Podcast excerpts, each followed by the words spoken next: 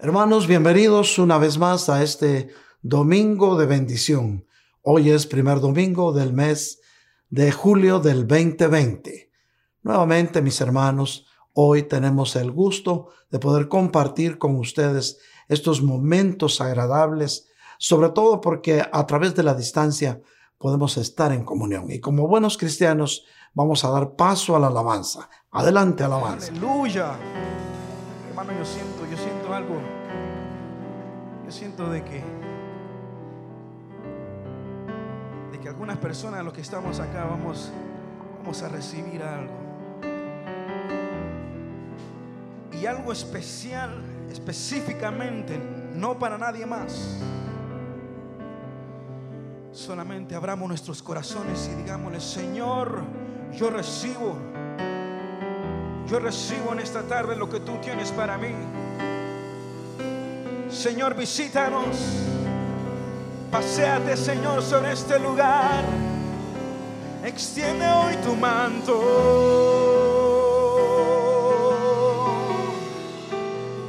La Biblia dice de que habían enfermos, habían ciegos, que escucharon que el Señor pasaba por su ciudad.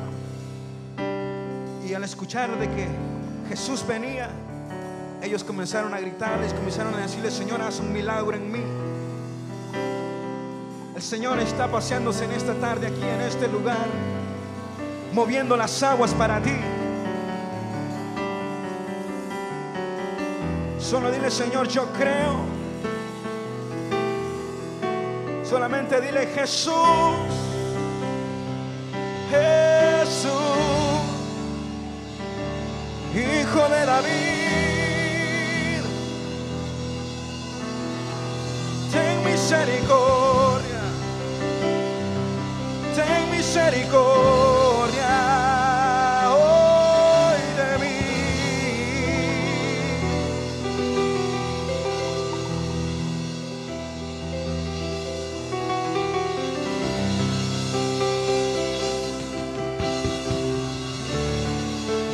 La gloria de Dios, la gloria de Dios.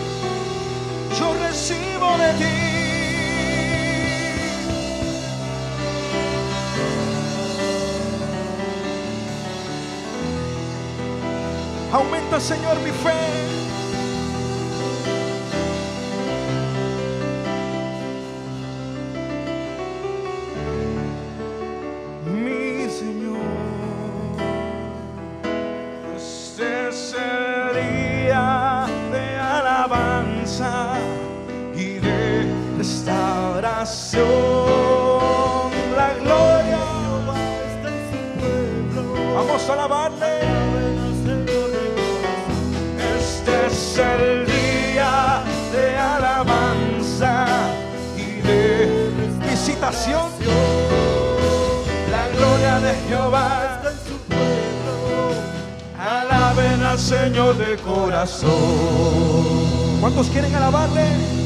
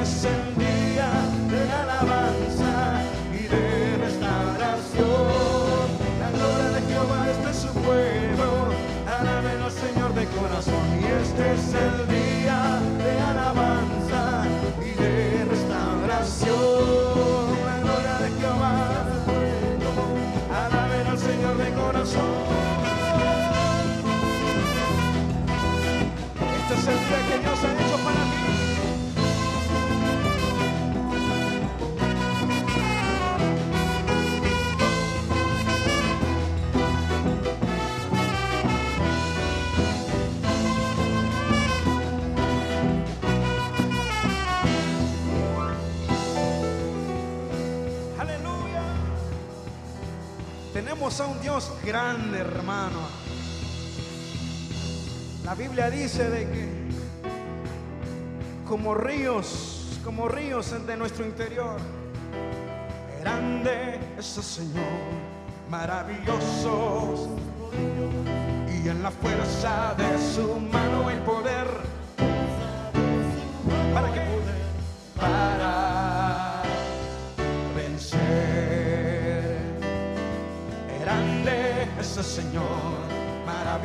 son sus prodigios y en la fuerza de su mano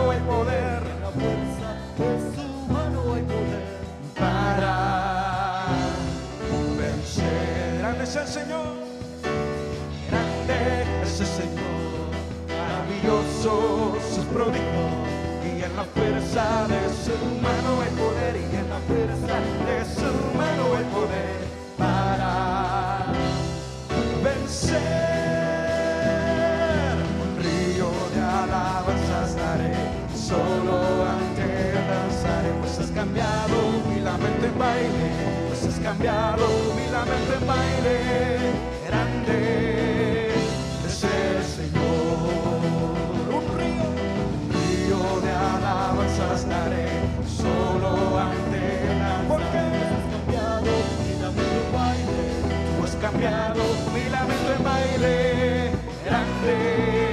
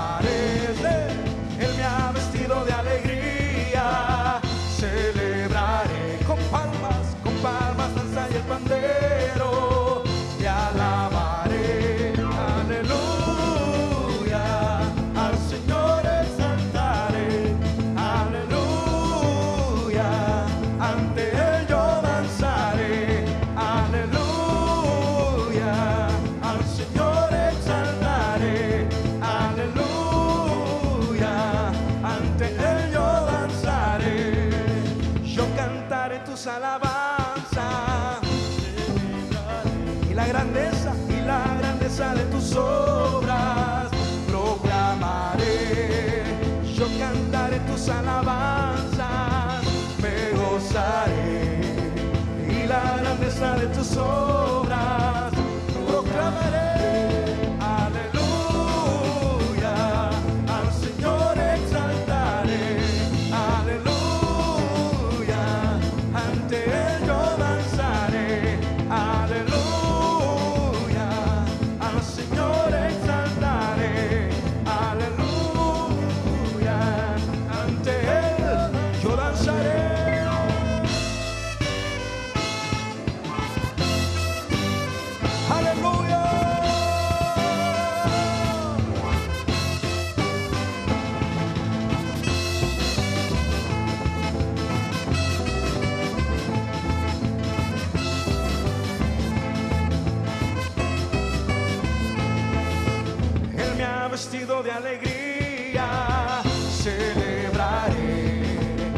Palmas, danza y el pandero,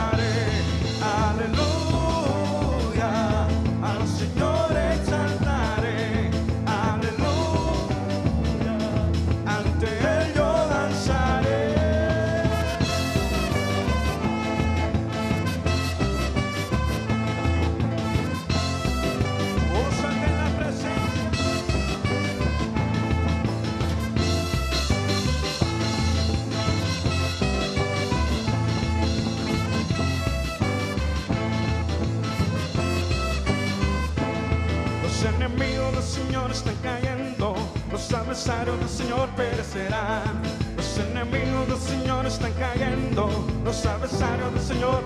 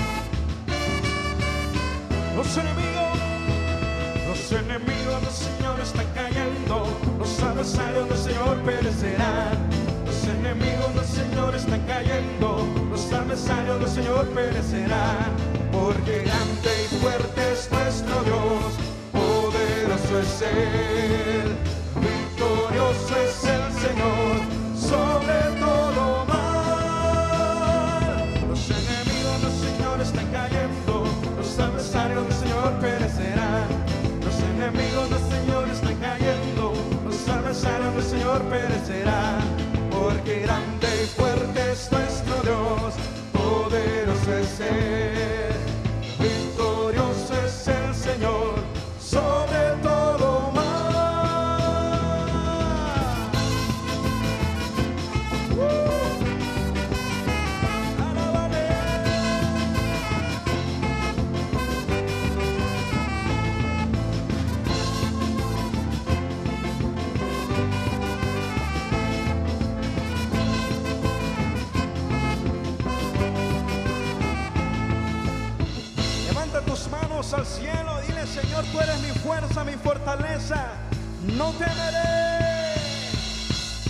Señor es mi fuerza, es mi escudo, mi fortaleza, no temeré. Señor, el Señor es mi fuerza, es mi escudo, mi fortaleza, no temeré, no temeré,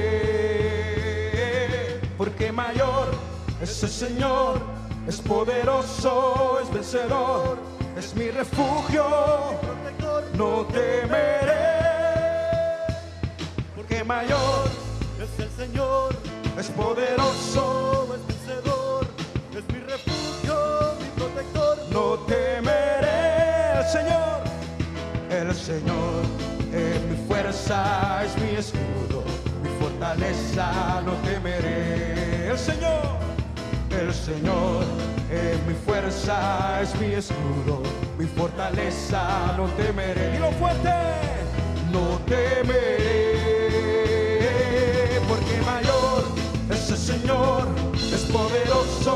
vencedor, es mi refugio, mi protector, no temeré, porque mayor es el Señor, es poderoso, vencedor, es mi refugio, mi protector, no temeré.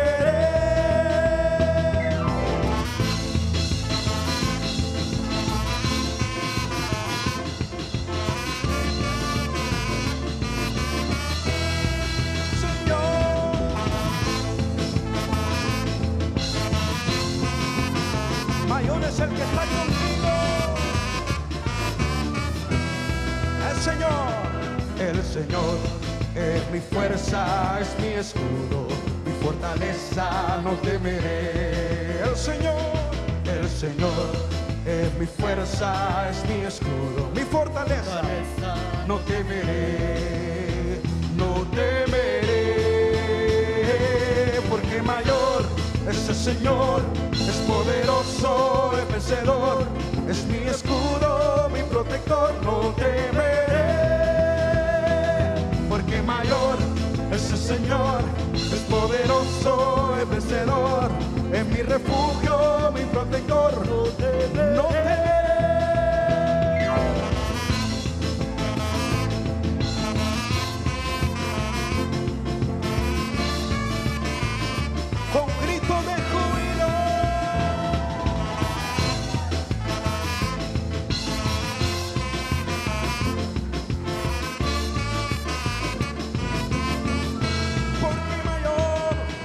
Mayor. Es el Señor, es poderoso, es vencedor, es mi refugio, mi protector, no temeré porque mayor es el Señor, es poderoso, es vencedor, es mi refugio, mi protector, no temeré. Porque mayor es el Señor, es poderoso, Poderoso y el vencedor, es mi refugio,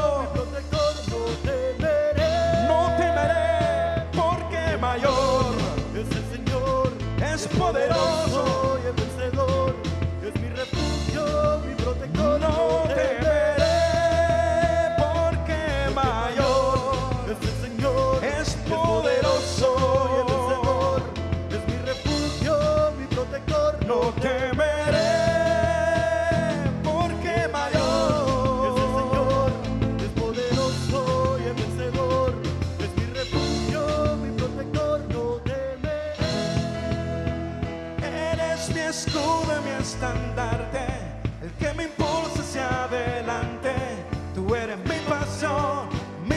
eres mi gozo y mi canción.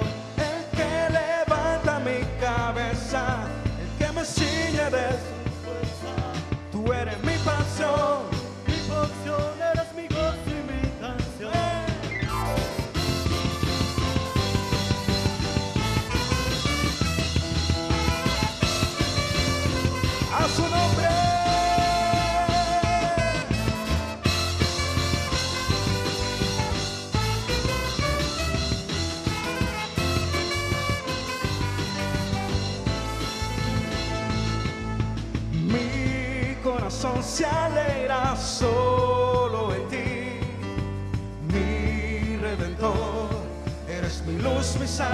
salvación.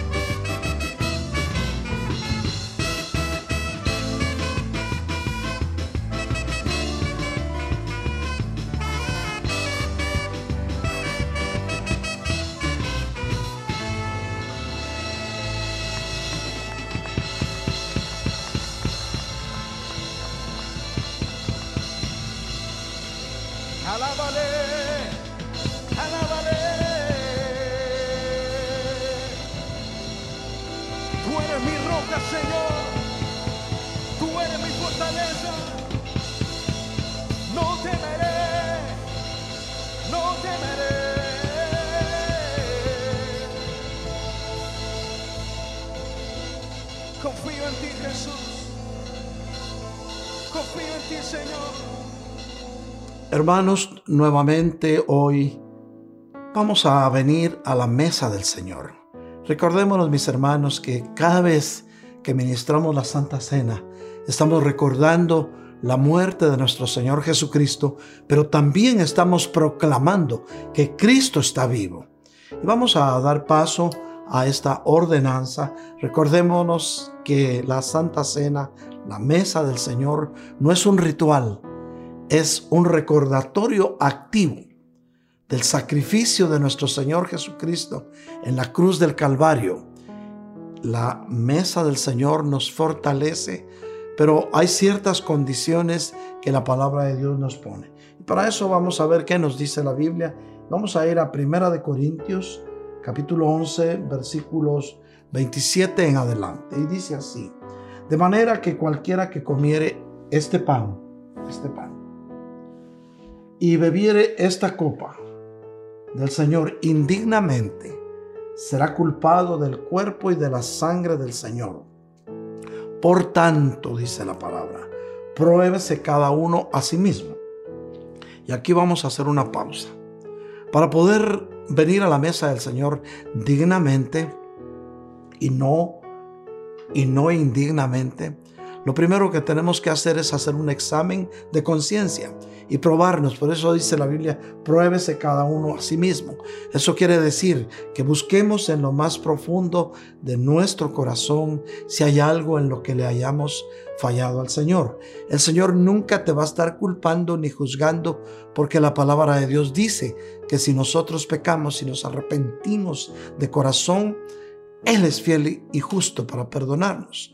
Por lo tanto, lo que necesitamos hacer es examinarnos a nosotros mismos, pedirle perdón al Señor y entonces ya podemos tomar la Santa Cena. Por eso dice, por tanto, pruébese cada uno a sí mismo y coma así del pan y beba de la copa. Porque el que come y bebe indignamente, sin discernir el cuerpo del Señor, juicio come y bebe para sí. Amén.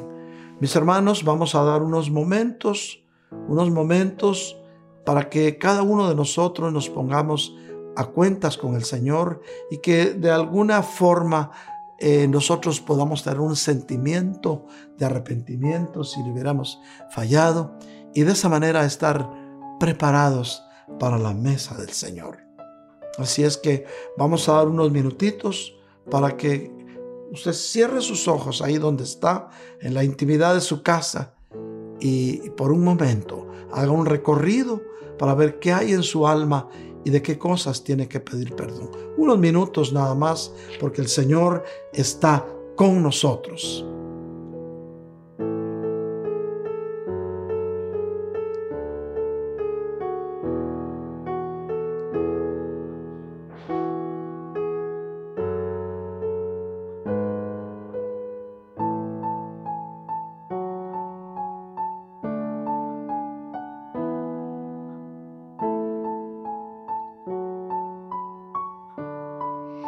Amén, mis hermanos.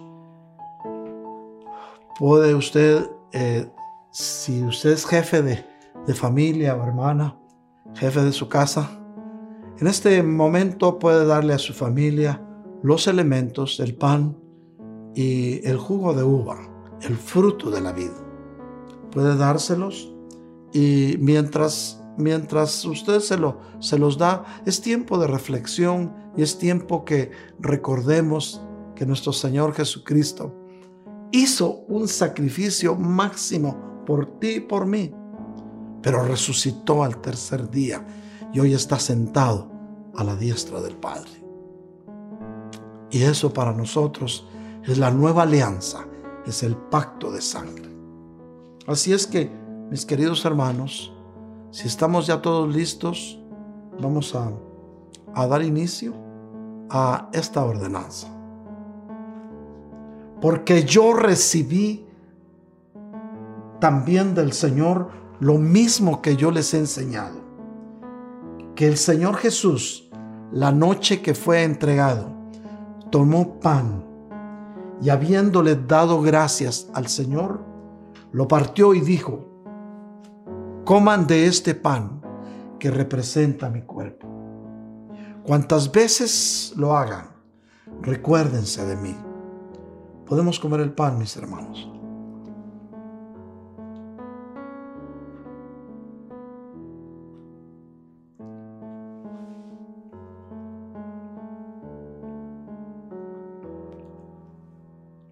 Asimismo, tomó también la copa después de que terminaron de sanar.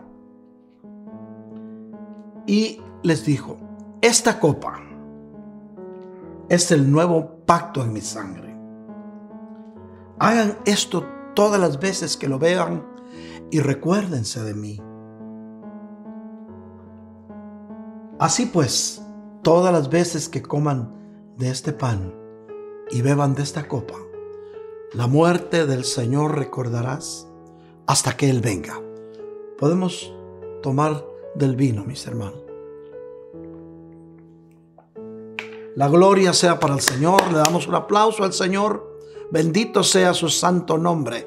Él nos hizo libres, libres para alabar y bendecir su santo nombre, libres para poder entrar a su lugar santísimo y sentir su presencia. Bendito sea su glorioso nombre. Amén y amén. La gloria sea para el Señor, mis hermanos. Hoy estamos fortalecidos después de haber venido a la mesa del Señor y vamos a dar paso a la palabra en este domingo, primer domingo del mes de julio. Y vamos a abrir nuestras Biblias, mis hermanos. El primero de los libros poéticos del Antiguo Testamento es el libro de Job. Vamos a ir entonces, mis hermanos, a Job, capítulo 11, versículos del 16 al 19. Leemos la palabra de Dios porque es Dios hablándonos y la leemos con mucho gusto y la leemos con hambre y sed de escuchar la voluntad de nuestro Creador. Recordemos que la palabra de Dios fue dictada por nuestro mismo Dios Todopoderoso a través de su Santo Espíritu a hombres de carne y hueso que obedientemente le escribieron. Y dice así, porque olvidarás tu aflicción como aguas que han pasado, la recordarás. Tu vida será más radiante que el mediodía, y hasta la oscuridad será como la mañana. Entonces confiarás porque hay esperanza. Mirarás alrededor y te acostarás seguro. Descansarás y nadie te atemorizará. Y muchos buscarán tu favor. Amén. Padre Santísimo, te damos gracias en esta tarde porque con esta palabra, Señor, tú hablas al corazón de tus hijos. Mira, Señor, el, el amor con que ellos han estado pendientes esta tarde de escuchar tu palabra, Señor. Háblale, Señor, directo a su corazón para que ellos puedan entender que tú eres nuestro único Dios grande y todopoderoso que tienes cuidado de cada uno de los detalles que a tus hijos le puedan suceder. Gracias Señor, porque tienes en tus manos el pasado, el presente y el futuro. Y tú nos das las instrucciones, Señor, para seguir adelante en el corto camino que nos queda por recorrer. Gracias Señor por tu presencia, por estar con nosotros una vez más. Y ahora Señor, como siempre te rogamos, que nos des un espíritu de sabiduría, el cual nos va a ayudar a entender mejor tu revelación. Gracias Padre, en el nombre bendito de Jesús de Nazaret. Vemos entonces, mis hermanos, que la palabra de Dios, y estando conscientes del momento histórico que estamos viviendo, nos dice, porque olvidarás tu aflicción. Pueblo de Dios, Dios sabe que ha habido cierta aflicción en el corazón de muchos hijos de Dios por la misma situación e incertidumbre que hemos estado viviendo en los últimos tiempos. Sabemos también que han habido personas interesadas en causar pánico en el pueblo de Dios, pero nosotros sabemos y entendemos que la última palabra de todo la tiene nuestro único Dios todopoderoso y Él ya sabe lo que está pasando. Por eso su palabra dice, cuando estas cosas comiencen a suceder, levanten su cabeza porque su redención y liberación está cerca. Así es que es tiempo de erguir nuestras cabezas y entender que nuestra victoria está a la puerta. Por eso dice la palabra, porque olvidarás tu aflicción. Si estabas afligido, si estabas preocupado, esto lo vas a olvidar, dice el Señor. Y como aguas que han pasado, las recordarás. Llegará el momento cuando te digan, es que la pandemia, es que todo lo que vivimos y las mascarillas y los guantes. Bueno, alguna vez va a llegar el momento que lo vas a recordar como aguas que han pasado como cuando vas al río y ves que el agua fluye hasta llegarse a encontrar con otro río afluente o con el mar y las aguas ya pasaron. Cuando vas a un río nunca vas a ver las mismas aguas. Verás el cauce por donde pasan muchas aguas, pero las mismas aguas no las volverás a ver. Por eso en el río de tu vida correrá agua que irá rumbo al océano, pero nunca más volverás a vivir los momentos difíciles, los momentos de aflicción, pero solamente los vas a recordar como aguas que pasaron. Pero mira la esperanza que te da el Señor en esta tarde de domingo. Y es una esperanza viva porque dice, tu vida será más radiante que el mediodía. Si te das cuenta, mi hermano, mi hermana, en los días soleados, Tú ves un día radiante, con un cielo azul y despejado, y a lo lejos una nubecita. Pero es un día radiante en que la luz del sol se deja ver por todos lados y sientes el, el, la esperanza viva de que la vida está dentro de ti. Y el Señor te dice que tu vida será tan radiante o más radiante que la luz del mediodía. Pero para que puedas entender mejor esto, cuando estas cosas suceden, entonces confiarás porque hay esperanza. En Cristo siempre hay una esperanza, mi querido hermano, y es una esperanza viva que no está basada en ningún optimismo humano, sino está basada en las promesas, en la gracia y en la bendición, el auxilio y el socorro del Cristo de la gloria. Démosle un aplauso al Señor en este domingo primer domingo del mes de julio. Entonces confiarás porque hay esperanza, dice la, la, palabra. Mirarás alrededor y te acostarás seguro. No tendrás temor nocturno, ni pensarás y qué puede pasar y cómo va a estar el índice de contaminación el día de mañana. No, vas a ver a tu alrededor y vas a dormir seguro, porque vas a dormir confiado, sabiendo que tu vida está en los brazos del Dios que todo lo puede, del Dios que no ha perdido una sola batalla y que hoy y siempre está de tu favor. Por eso dice, descansarás y nadie te atemorizará. Ves las noticias y te entra el temor por lo que hoy es que está sucediendo. Y se pintan los noticieros para contarte noticias espeluznantes, porque es parte de ese plan para des desalentar al pueblo de Dios. Pero recordemos, mis hermanos, que todo lo que suceda en esta dimensión, el único que tiene el control total de todo esto se llama Jesús de Nazaret. Habrá personas que querrán quitarte la paz. Habrá noticias que pueden llevarte al, al desánimo. Pero todo eso tienes que entender que son acechanzas del enemigo y trampas del enemigo para que te desvíes del verdadero camino, que es el que el Señor Jesús te dejó marcado con gotas de sangre allá en la vía dolorosa rumbo al Calvario. Mis hermanos, esta tarde el Señor quiere que por unos momentos reflexionemos sobre tres aspectos importantes de tu vida. Recuerda que si esos tres aspectos los logras realmente vencer, vas a olvidar tu aflicción y todo aquello que te ha hecho daño, lo recordarás como aguas que se fueron. Y, y son claves que el Señor nos da porque son facetas de tu alma, las cuales podemos vencer, pero que son demasiado fuertes en la humanidad. Y esas tres facetas que están en tu alma, que están en nuestra alma, las vamos a vencer si el pueblo de Israel venció a todos los estorbos que se encontró en la ruta del desierto rumbo a Canaán celestial, a la tierra de promisión. Nosotros vamos en camino rumbo a nuestra Canaán celestial. Aquella era la Canaán terrenal, la tierra de promisión, pero nuestra tierra de promisión es la patria celestial. Por lo tanto, mis hermanos, vamos a vencer. Vamos a encontrar obstáculos, pero los vamos a pasar porque la presencia del Señor estará contigo todos los días de tu vida. Yo no sé si te atrevas a decir amén ahí donde estás. Estas tres facetas son bastante difíciles, pero no imposibles, porque Dios tiene cuidado de ti. La primera es la faceta de la sensualidad y los deseos de la carne.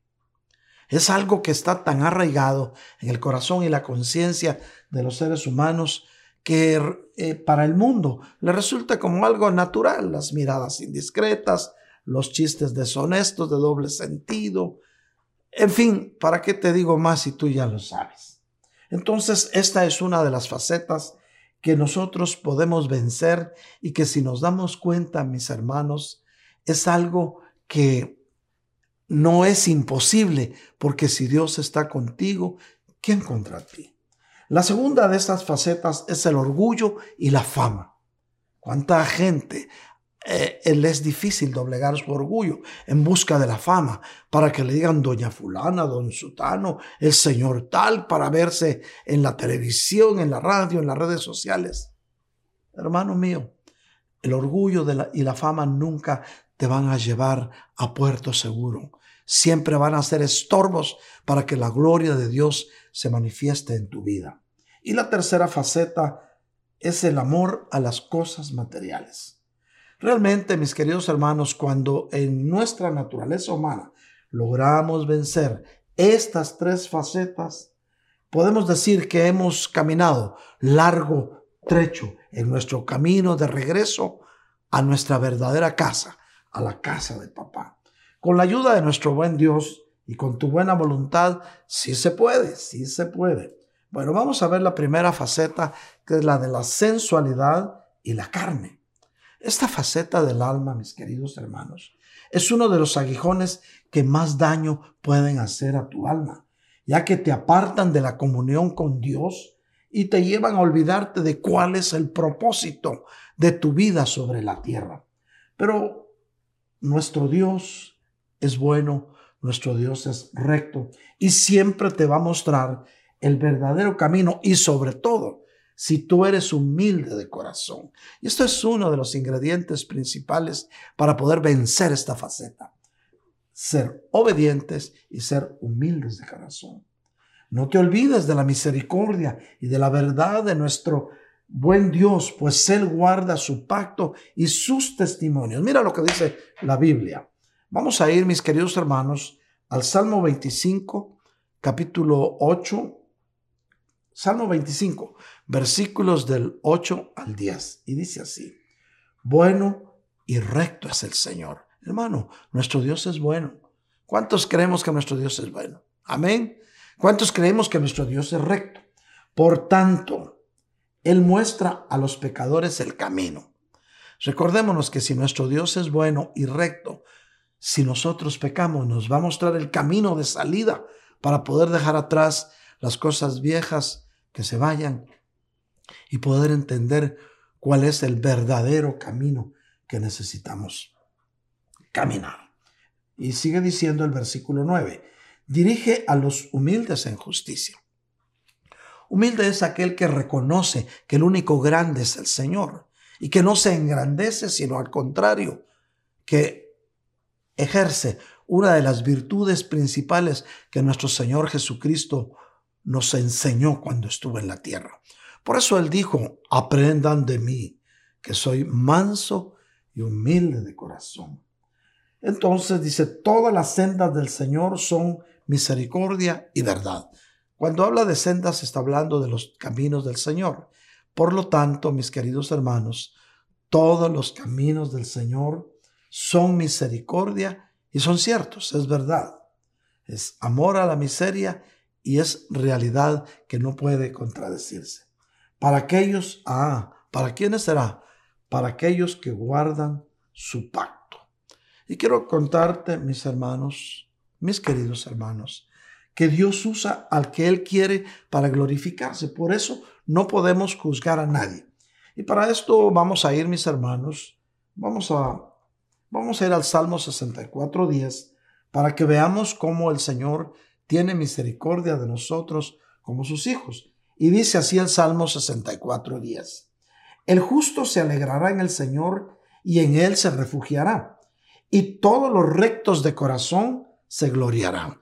Por lo tanto, si queremos vencer esta área que es tan difícil, mis hermanos, tenemos que ser rectos de corazón y definitivamente, mis hermanos, ser sinceros delante del Señor. Esta área es tan difícil, pero mis queridos hermanos, te quiero contar algo. Dios no hace acepción de personas. Él usa al que Él quiere, aunque sus áreas sean difíciles, Él se encarga de transformarlos. Cuando llegas a los caminos del Señor, por más torcidos que hayan sido tus caminos, Él se encarga de ponerlos rectos. Y vamos a ir entonces, mis queridos hermanos, al libro de Josué, capítulo 2, del 1 al 4.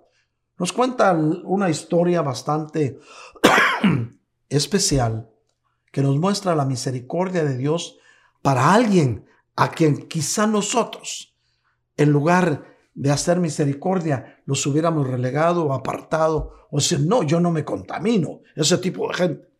Porque así es la humanidad. Sin embargo, Dios sabe a quién usa. Por eso dice la Biblia que de lo vil y menospreciado se usó el Señor para avergonzar a los sabios. Y dice así, entonces Josué, hijo de Num, envió secretamente desde Sittim a dos espías, diciéndoles, vayan, reconozcan la tierra, especialmente Jericó. Fueron pues y entraron en la casa de una ramera que se llamaba Raab y allí se hospedaron. Recuérdense, mis queridos hermanos, que era la casa del pecado, donde se pecaba a diario. Era una mujer pública.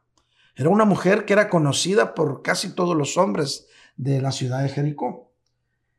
Y entonces le dieron el aviso al rey de Jericó y le dijeron esto, unos hombres de los israelitas han venido aquí esta noche para reconocer la tierra.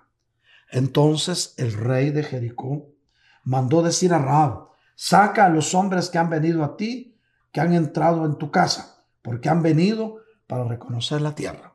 Pero la mujer había tomado a los hombres y los había escondido y respondió, sí, los hombres vinieron a mí, pero yo no sabía de dónde eran. Bueno, la historia es larga y vamos a seguirla comentando.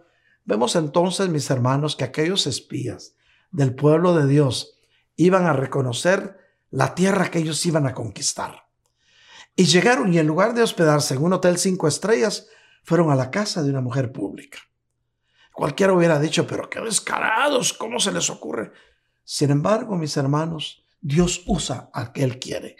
Por eso tú no te avergüences de tu pasado, cualquiera que haya sido, porque Dios te está usando y te quiere usar de aquí en adelante. Por eso te llamó y te sacó de las tinieblas y te trajo a su luz maravillosa. Así es que no vuelvas hacia atrás. Recuerda lo que decíamos el miércoles. No vuelvas hacia atrás. Tu futuro está adelante. Y entonces llegaron los espías y aquella mujer lo recibió y lo subió a la azotea de su casa. Cuando llegaron los mensajeros del rey de Jericó a decirle que lo sacara, ella solo esperó que se fueran. Ella les dijo, ¿saben qué? Esos hombres estuvieron aquí, pero se fueron antes de que cerraran la puerta de la ciudad. Corran, vayan a alcanzarlos, que están ahí por los montes. Y en ese momento cerró su puerta y subió a la terraza a decirles, ¿saben qué muchachos? Vinieron a buscarlos. Pero no se preocupen. Y ellos le dijeron, como tú nos has hecho el favor de escondernos y de guardarnos aquí, tu casa, tú y tu casa, no será tocada cuando vengamos a invadir esta ciudad. Y aquella mujer que ya sabía eh, quiénes eran los israelitas le dice, no te preocupes, le dijo. Yo sé, y todos los hombres, y vaya que conocía a los hombres, de todos los hombres de esta ciudad andan atemorizados y tiemblan porque saben lo que su Dios, yo sé que su Dios manda en el cielo y manda aquí en la tierra. ¿Quién se lo había revelado? Aquella mujer pecadora. Y todos han, han sabido, yo me he enterado de las noticias, digo, posiblemente lo veía en YouTube o en las redes sociales, o leía el diario o escuchaba las radios cristianas de aquel tiempo en Jericó. Como quiera que haya sido, ella conocía ya cuál era el propósito de Dios. ¿Y saben qué? Aquí todos saben que ustedes han venido abriendo océanos, han venido abriendo ríos, han venido guiados por una columna de humo, por una columna de fuego, que bueno, sabía todo, estaba bien enterada. Pero lo más hermoso es que aquella mujer, a pesar de haber sido pecadora, cualquiera le hubiera dicho inmoral, mujer de mala conducta, no. Ella se había interesado por saber del pueblo de Dios que estaba llegando a tomar esa ciudad. y les dijo, no se preocupen, los bajó por, por una, con una cuerda, le dijo, vayan con bien, y ellos le dijeron, vamos a hacer un pacto. Como tú nos guardaste, tú y tu casa y los que estén contigo, cuando vengamos a, a invadir, se van a salvar y nadie les va a hacer daño. Miren cómo aquella mujer que tenía esta área de la sensualidad bastante alta y de la carne pudo haber cambiado su vida. Quizá antes salía a las calles de Jericó a ofrecer sus servicios, pero ahora posiblemente ella salía a las calles de Jericó a hablarles de ese Dios todopoderoso que reina en el cielo y reina en la tierra. Démosle un aplauso a ese Dios todopoderoso que puede cambiar nuestras vidas. Veamos cómo esa, esa área del alma, de la sensualidad, puede ser transformada y hacer de aquel que la tiene un hombre o una mujer de bendición para el pueblo de Dios, olvidando lo que queda atrás y prosiguiendo hacia adelante. Hermanos míos, para Dios no hay imposible. Él puede cambiar nuestras vidas. Cambió la vida de Rahab, fue útil en el reino, fíjate, útil en el reino. Aquella mujer que cualquiera hubiera dicho, no, yo no me junto con esas mujeres. Hermano mío, hermano mío, pueblo de Dios, Nunca dejes de hablar de las misericordias de Dios. No te avergüences de ser cristiano. No digas, este es un pecador, esa es una pecadora, no me junto con ella. No. Cuando puedas dar un mensaje de Cristo, dalo, porque puedes estar seguro que la palabra sembrada no regresará vacía. Y esta área del alma, el área de la sensualidad de la carne, puede ser vencida. Lo venció aquella mujer y fue útil en el reino. Tú la puedes vencer, porque todos de una o de otra forma tenemos esta área, porque es una de las sobresiembras que el enemigo ha hecho en tu alma. Entonces, mis hermanos, recordémonos, recordémonos, aquella mujer hicieron un pacto. Le dijeron, ¿sabes qué? Pon un cordón rojo en tu puerta. Y cuando vengamos como ejército tomando esta ciudad, respetaremos ese cordón rojo. Hermano mío, la sangre de Cristo es roja. Ponla en los dinteles de tu casa. Si te avergüenzas de tu pasado, si sientes que lo que hiciste fue muy fuerte, no importa. Al Señor ya no le interesa. Al Señor le interesas hoy. Hoy es el día que tenemos delante del Señor y su misericordia es tan grande que si nosotros nos arrepentimos de corazón, Él se olvida de una vez y para siempre y nos perdona. Pusieron el cordón rojo representando la sangre. Hoy representa para nosotros la sangre de Cristo. Por lo tanto, es un área que se puede vencer y que ya no nos va a hacer daño ni nos va a apartar de la presencia del Señor. Aquella mujer desde entonces proclamaba que Dios es Dios en los cielos y Dios aquí en la tierra. Pero bueno, vamos a pasar a la segunda faceta, que es la del orgullo y la fama. Y para esto vamos a ir a Proverbios, mis hermanos, al libro de sabiduría, capítulo 16, versículos del 18 al 20. Y dice así, delante de la destrucción va el orgullo. Ah, el orgullo hace tanto daño a tu alma, a nuestra alma. Y delante de la caída, la arrogancia del espíritu. Es decir, la mirada altiva, pues. Mejor es ser de espíritu humilde con los pobres que dividir el, que dividir el botín con los soberbios. O sea que, ¿qué te sacas con ser orgulloso? Necesitamos ser de espíritu humilde. El que pone atención a la palabra hallará el bien, porque definitivamente en la palabra de Dios está el secreto de la vida abundante en Cristo.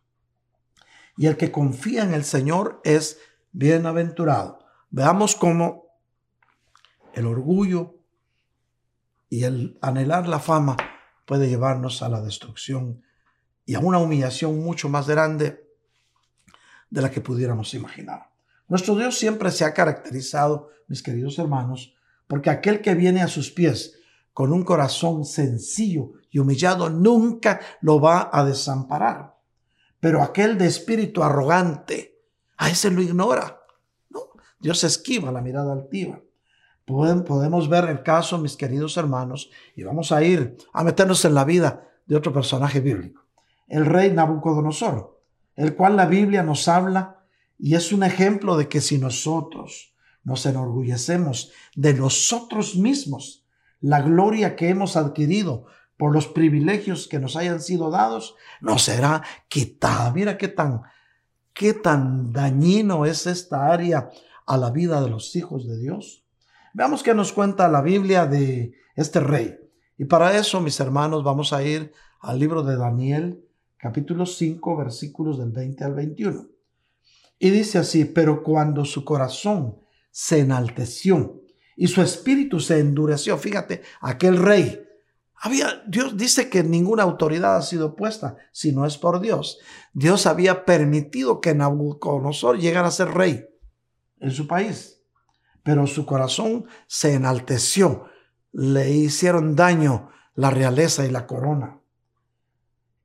Se endureció, dice, pero cuando su corazón se enalteció y su espíritu se endureció en su arrogancia, fue depuesto de su trono real y su gloria le fue quitada.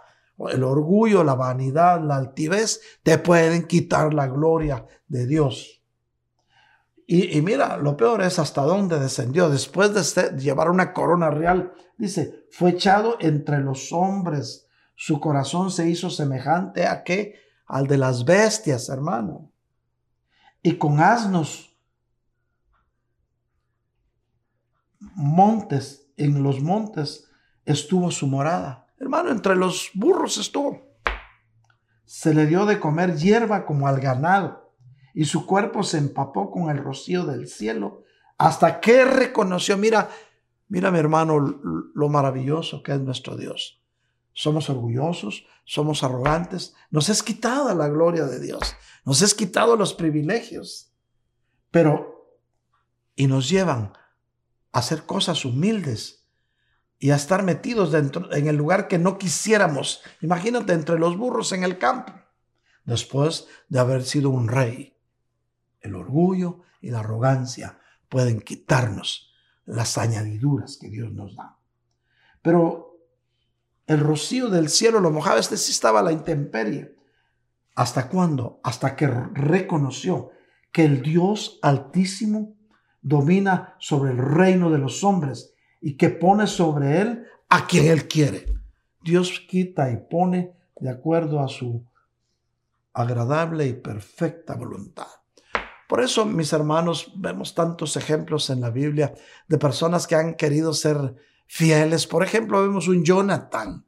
Jonathan llegó a amar fraternalmente a David, a David. Pero cuando llegó el momento de escoger, y, le dijo a David, yo sé, le dijo que a mi papá le van a quitar el reinado y te lo van a dar a ti. Y cuando te lo den, yo voy a estar en palacio. Yo soy tu amigo fiel. y le demostró fidelidad. Pero en el momento en que tenía que decidir, hermano, no te dejes llevar por lo que ves. Piensa qué es lo que más agrada a Dios. Habían rasgos todavía de orgullo y de vanidad en, en Jonathan. Y entonces cuando llegó el momento de escoger con quién se iba y vio a su papá y le vio una corona de, de dorada en la cabeza y vio a David sin corona, dijo, no, yo me voy con mi papá. ¿Y qué pasó? Murieron los dos. Bueno, hermano, por eso no veas lo de afuera, ve lo de adentro. Tenemos que aprender a creer sin ver. Por eso, mi hermano, antes, y te voy a decir algo, mi querido hermano, yo creía antes que en el cielo solo habían santos. Y de repente encuentro en la Biblia que entra un ladrón. Imagínate. Claro, un ladrón arrepentido que en el último momento vio que estaba junto a un rey y no le importó que la corona que tenía era de espinas. No veas la apariencia, no te dejes llegar por el orgullo y la vanidad. Mira lo que hay más allá de todo. Aquel ladrón que entró al cielo, al paraíso, había sido un ladrón de lo peor, pero se arrepintió y reconoció, aunque no viera al Señor que ya era rey, le vio una corona de espinas, pero le dijo, acuérdate de mí cuando vengas en tu reino. Por eso el Señor dijo, bienaventurado aquel que sin creer ve, y al humilde cree sin ver. El orgulloso tiene que ver para creer. Pero bueno, la Biblia misma nos da lecciones sobre la voluntad de Dios para nosotros en esta área tan difícil del ser humano que es el orgullo. Mira lo que dice el libro de sabiduría, Proverbios 4:23. Con toda diligencia guarda tu corazón, porque de él brotan los manantiales de vida. ¿Y, y por qué dice que guarda tu corazón con toda diligencia? Porque el corazón es sinónimo del alma y ahí están tus sentimientos, tus emociones, tu intelecto y tu voluntad. Guarda tus sentimientos, que no entre ningún sentimiento de orgullo, que no te emociones por la vanidad, pues, sino al contrario, que podamos ser humildes de corazón y sencillos, porque entonces veremos la gloria de Dios. Mira lo que dice Proverbios 8:13. Dice, el temor del Señor es aborrecer el mal. Cuando le tememos a Dios no queremos saber nada del mal. El orgullo, la arrogancia, el mal camino y la boca perversa, dice el Señor, yo la aborrezco. ¿No quieres que Dios te aborrezca? Saca de tu corazón el mal, saquemos de nuestro corazón el orgullo, dejemos de ser arrogantes, no andemos por el mal camino, que nuestra boca no hable perversidades y entonces veremos la gracia y la misericordia de Dios en nuestras vidas. Dile a tu familia, vamos a ver la gloria de Dios. Si nuestro buen Dios nos muestra qué es lo que Él ama y qué es lo que Él aborrece, oye bien, es tiempo de que nos demos cuenta de que si guardamos nuestro corazón, es decir, nuestra alma, tendremos manantiales de vida y vida eterna. Bueno, esa es la segunda faceta de nuestra alma que hace tanto daño y que nos impide que, que, nuestra vida pueda brillar como el mediodía. La tercera es el amor a las cosas materiales, es decir, el amor a las riquezas. Claro, el Señor quiere que tú seas prosperado. Dios quiere que a ti no te falte nada, pero no quiere que tu prioridad sea acumular bienes, sino que tu prioridad sea Cristo, porque si tu prioridad es Él, todo lo demás te va a ser añadido. Podemos encontrar, y esto lo vamos a, vamos a ver una historia también en Josué 7 del 1 al 26, ahorita lo vamos a ver, pero vamos a ver, es la historia de Acán, que eso nos muestra lo que puede pasar si nos dejamos llevar por el amor a las cosas materiales y a las riquezas. Pueden haber consecuencias graves, no solo para nosotros, no solo para ti, sino para tu familia. Mira lo que dice la Biblia en Hebreos 13, del 5 al 6. Lo puedes ver en tu pantalla. Sea el carácter de ustedes sin avaricia. Ah, como que Dios sabía que la avaricia podía llenar nuestro corazón. ¿Sabes cuál es la avaricia? El amor excesivo a las cosas materiales. El querer tener mucho, no porque, no porque te sean útiles, sino por el placer de tenerlas. Por ejemplo, tienes una corbata. Qué bonita corbata, ¿verdad? Pero cada vez que vas a la tienda te compras 10. Y las cuelgas ahí y las admiras. No te van a servir las 10 juntas. una corbata es, es una prenda de vestir decorosa, pero no debe ser tu prioridad. Esto es por poner un ejemplo. Sea el carácter de ustedes sin avaricia, no queriendo tener más de lo necesario, porque lo demás te lo va a añadir el Señor. Contentos con lo que tienen. Muchas veces no disfrutamos de lo que tenemos por estar deseando algo más. Porque Él mismo ha dicho, el mismo Señor ha dicho, nunca te dejaré ni te desampararé. Si Dios te prometió nunca dejarte ni desampararte, mi querido hermano, mi querida hermana, lo tienes todo. ¿Para qué estás deseando más de lo que puedes tener si sabes que Dios te lo va a añadir? Por eso su palabra dice otra vez, busquen primeramente el reino de Dios y su justicia y todo lo demás te será, te será añadido. De manera que decimos confiadamente, oye mi hermano, el Señor es el que me ayuda, no temeré ¿qué podrá hacerme el, el, el enemigo? Y ahora yo quisiera, vamos a, comentar para poder ya ir terminando este mensaje, el castigo del pecado de Acán. Y mira que, que, que fue un incidente y qué tremendo. Después de que el pueblo de Israel, ayudado por una mujer pública, eh, había logrado salvar a sus espías, ellos reconocieron el, el campo al cual tenían que luchar. Y después de eso les, les tocaba conquistar la tierra de Jai. Jai. Y mira qué tremendo. Entonces viene Josué y dice, vayan a ver, mandó a ver espías. Cuando regresaron los espías le dijeron, no hace falta que vaya toda la gente. Son muy pocos, con dos mil o tres mil hombres que vayan, vamos a vencer ese pueblo. Y se fueron. Mira, voy a leértelo, voy a leértelo, no lo vamos a poner en la pantalla, lo voy a leer para que nos demos cuenta eh, cómo lo relata la Biblia. Josué había, es Josué 7 del 1 al 26. Voy a leer unos versículos, no todo, pero para que veamos la realidad de las cosas. Josué había mandado unos hombres desde Jericó para que fueran hasta Jai, que estaba al oriente de Betel, cerca de Betabén, con órdenes de explorar la región, así como vinieron aquellos espías a, Jericó. Ellos fueron y exploraron Jai, y al volver le dijeron a Josué, no hace falta que todo el pueblo ataque. Jai, pues, dos o tres miles, dos o tres mil hombres son suficientes para tomar la ciudad. No mandes a todo el pueblo, pues los que defienden la ciudad son muy pocos. Así pues, unos tres mil hombres subieron para atacar a Jai. Pero a los de Jai, oh, los de Jai los derrotaron y los hicieron huir. Mataron como a 36 israelitas y a los demás los persiguieron desde las puertas de la ciudad hasta las canteras. En la bajada los destrozaron. Por esa razón la gente se desanimó y perdió el valor. Josué y los ancianos de Israel rasgaron sus ropas y se echaron polvo sobre la cabeza. Era una señal que ellos tenían de, de repudio, de coraje. Pues, ¿cómo es posible? Y rasgaban sus ropas. En señal de dolor. Luego se inclinaron ante el arca del Señor, tocando el suelo con la frente hasta la caída de la tarde. Y decía Josué, ¡ay Señor!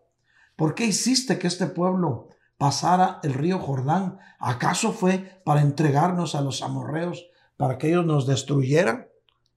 Mira cómo somos muy dados cuando algo no va como nosotros hubiéramos querido. Empezamos a reclamarle a Dios. Mi hermano, ¿quiénes somos nosotros para reclamarle a nuestro Dios? Dios es soberano, es un Dios de amor y de misericordia. Pero cuando Dios da una orden que se cumpla, se tiene que cumplir y si no la cumplimos, vamos a sufrir las consecuencias, hermano de Dios. Mira lo que le sigue diciendo. Ojalá hubiéramos quedado al otro lado del Jordán. Ay Señor, ¿qué puedo decir ahora que los israelitas han huido de sus enemigos? Los cananeos y todos los que viven en la región se han enterado de lo que ha pasado y nos atacarán juntos y no quedará de nosotros ni el recuerdo. Entonces, ¿qué será de tu gran nombre? Mira nomás, ¿cómo se le ocurre poner en tela el gran nombre de nuestro Dios? Y el Señor le contestó, levántate, ¿qué haces ahí en el suelo? Los israelitas han pecado y han roto la alianza que yo hice con ellos. Y luego mira cómo rompieron la alianza. Tomaron de las cosas que debieron haber destruido, las robaron sabiendo que hacían mal y las han escondido entre sus pertenencias. Por eso los israelitas, Dios había prohibido que llevaran nada de lo que había en las ciudades que conquistaran, sino que al contrario, las quemaran. Pero por el amor a las cosas materiales, la codicia a las riquezas, uno de los israelitas se llevó un manto babilónico, llevó lingotes de oro y dinero, codiciándolo pues. Pero mira, por eso los israelitas no podrán hacer frente a, a, sus enemigos. Tendrán que huir de ellos, pues ahora los israelitas mismos merecen ser destruidos. Y ustedes, si ustedes no destruyen pronto lo que ordené que se destruyera, no estaré más con ustedes. ¿Sabes qué pasó? Y entonces, para hacerte la más corta, vino Josué y llamó a todas las, las tribus de Israel. Y el Señor le dijo, llámalas a todas y el que resulte culpable, haz justicia delante de todos. Y entonces los llamó a todos y les dijo, han fallado. Alguien de los que está aquí ha fallado al Señor en su pacto. Han tomado de las riquezas del botín y la orden fue que no las codiciáramos, que las quemáramos. Y empezó por familias. Y aparece entonces su nombre de la tribu de Judá, que se llamaba Acán. Y mira, mi hermano, cuando nosotros cometemos un error o un pecado, si nosotros lo confesamos, si pedimos perdón, si pedimos disculpas, hermano, Dios es fiel y justo para perdonarnos y nos perdona. Pero si nos descubren sin haberlo nosotros dicho, entonces es peor. Entonces vamos a sufrir consecuencias. Así es que si tienes algo ahí escondido en tu corazón que necesitas sacar, sácalo. Busca a alguien de confianza, a un ministro o alguien de confianza, o una hermana de confianza, y dile, no digas nombres si no quieres empeorar las cosas, pero dile, yo he fallado al Señor en esto, en el otro, y yo me arrepiento. Pero si no lo haces y lo guardan y te descubren, va a ser peor. Entonces, mi hermano, y, y él le, le dice, ¿qué has hecho acá? Bueno, dice, sinceramente, yo encontré un manto de Babilonia hermoso y lo codicié. Unos lingotes de oro de varios ciclos y dinero. ¿Y dónde lo tienes? Ahí enterrado debajo de mi tienda de campaña. Le dice, pero hombre, ¿por qué lo hiciste? Vamos a sacarlo. Y el Señor dijo, ve y el que salga culpable, destruyelo delante de todos. A él, su esposa, sus hijos, sus burros, sus asnos y todo lo que le pertenece. Mi hermano, ¿qué necesidad tenían sus muchachitos que los mataran a pedradas? Y entonces fueron, desenterraron lo que había codiciado aquel hombre. Oye bien todo el daño que puede hacer el amor a las cosas materiales. El mismo pueblo de Israel estaba perdiendo las batallas por desobediencia. No codicies las cosas materiales ni las riquezas, Busquemos primeramente el reino de Dios y todo lo demás, mi querido hermano, mi querida hermana, nos va a ser añadido. Y cuando Dios da, da bastante. Medida grande, remecida y rebosante en tu regazo te dará el Señor, pero serán añadiduras, no porque tú vayas detrás de ellos. ¿Y sabes qué hicieron? Trajeron a Acán con su familia y todas sus pertenencias y los apedrearon hasta que los mataron. Después de eso, les prendieron fuego y pusieron un montón de piedras y le pusieron a eso el valle de Acor, que hasta hoy existe. Qué necesidad, mi hermano, que haya sucedido eso, si hubiera confesado su pecado. Y todo las consecuencias, mi hermano, del amor a las cosas materiales. Por eso, mi hermano, hoy el Señor te da una palabra de consuelo. Hoy es tiempo de entregarle esas tres facetas de nuestra alma al Señor para que toda la aflicción que haya en tu corazón la puedas olvidar y que lo recuerdes como aguas que pasaron. Recuerda bien tres facetas. La faceta de la sensualidad y los deseos de la carne, que lo vimos en Rahab. La faceta del orgullo y la fama, que lo vimos en, en, en Nabucodonosor. Y recuerda que Nabucodonosor Después de que se humilló y reconoció todo, le fue devuelto su reinado. Cuando nosotros nos humillamos delante del Señor y reconocemos nuestro error porque salga de nosotros, nos será devuelto lo que creímos haber perdido. Y la tercera, el amor a las cosas materiales. No expongas a tu familia por el amor a las cosas materiales. Busquemos primeramente, mis hermanos, el reino de Dios y su justicia y puedes estar seguro que todo lo demás te será añadido. Amén y amén. Esta tarde, mis hermanos, déjame orar por ti, pueblo de Dios. Creo con todo mi corazón, mi hermano, que la iglesia de Cristo está atravesando por momentos un poco difíciles, pero no imposibles. Porque con nosotros, como hijos de Dios y como iglesia, está el único Dios que no ha perdido una sola batalla. Y que ningún globalismo ni ningún nacionalismo nos va a quitar de la presencia del Señor si buscamos primeramente su reino, pueblo de Dios. En el nombre de Jesús, esta tarde mi oración es para que olvides lo que queda atrás y prosigas a la meta del supremo llamamiento. Padre Santísimo, bendice a tus hijos en esta tarde. Guárdalos, Señor, de toda acechanza del enemigo. Hazlos libres, Padre amado. Bendícelos, Señor. Bendice su familia, sus hijos, su tierra, Señor del cielo. Sana su tierra. Yo te doy gracias, Señor, por aquellos hijos tuyos e hijas tuyas en los cuales has hecho milagros de sanidad, porque para ti no hay imposibles, Señor. Tú eres nuestro único Dios y tú tienes en tus manos las llaves de la vida. Bendice a tu pueblo, guárdalo, Señor. No permitas que ninguno de ellos se aparte de tus caminos, sino al contrario, Señor, fortalécelos en este tiempo, guárdalos de todo peligro, de toda contaminación física o espiritual, Señor. Tómalos en la palma de tu mano y en el nombre de Jesús reprendemos ese virus, el COVID-19, lo reprendemos, lo echamos fuera a lugares inhóspitos y declaramos que en tu pueblo habrá siempre sanidad, habrá paz y habrá bendición. Recibe, pueblo de Dios, la bendición triple del Padre, del Hijo y del Espíritu Santo. Amén. Asimismo, mis hermanos, eh, yo quiero orar por aquellos que en este momento eh, han escuchado este mensaje y quieren eh, olvidarse de su vida pasada y entrar a la vida abundante en Cristo, recibiendo al Señor en su corazón. Quiero hacer una aclaración, no te estoy hablando de un cambio de religión, no, no, no, no. Nosotros no somos religiosos, no pertenecemos a ninguna religión, solamente queremos ser discípulos de Cristo. Y el discípulo hace lo que hace su maestro. Te invito a ser discípulo de Cristo. ¿Qué tienes que hacer? Repite conmigo esta oración.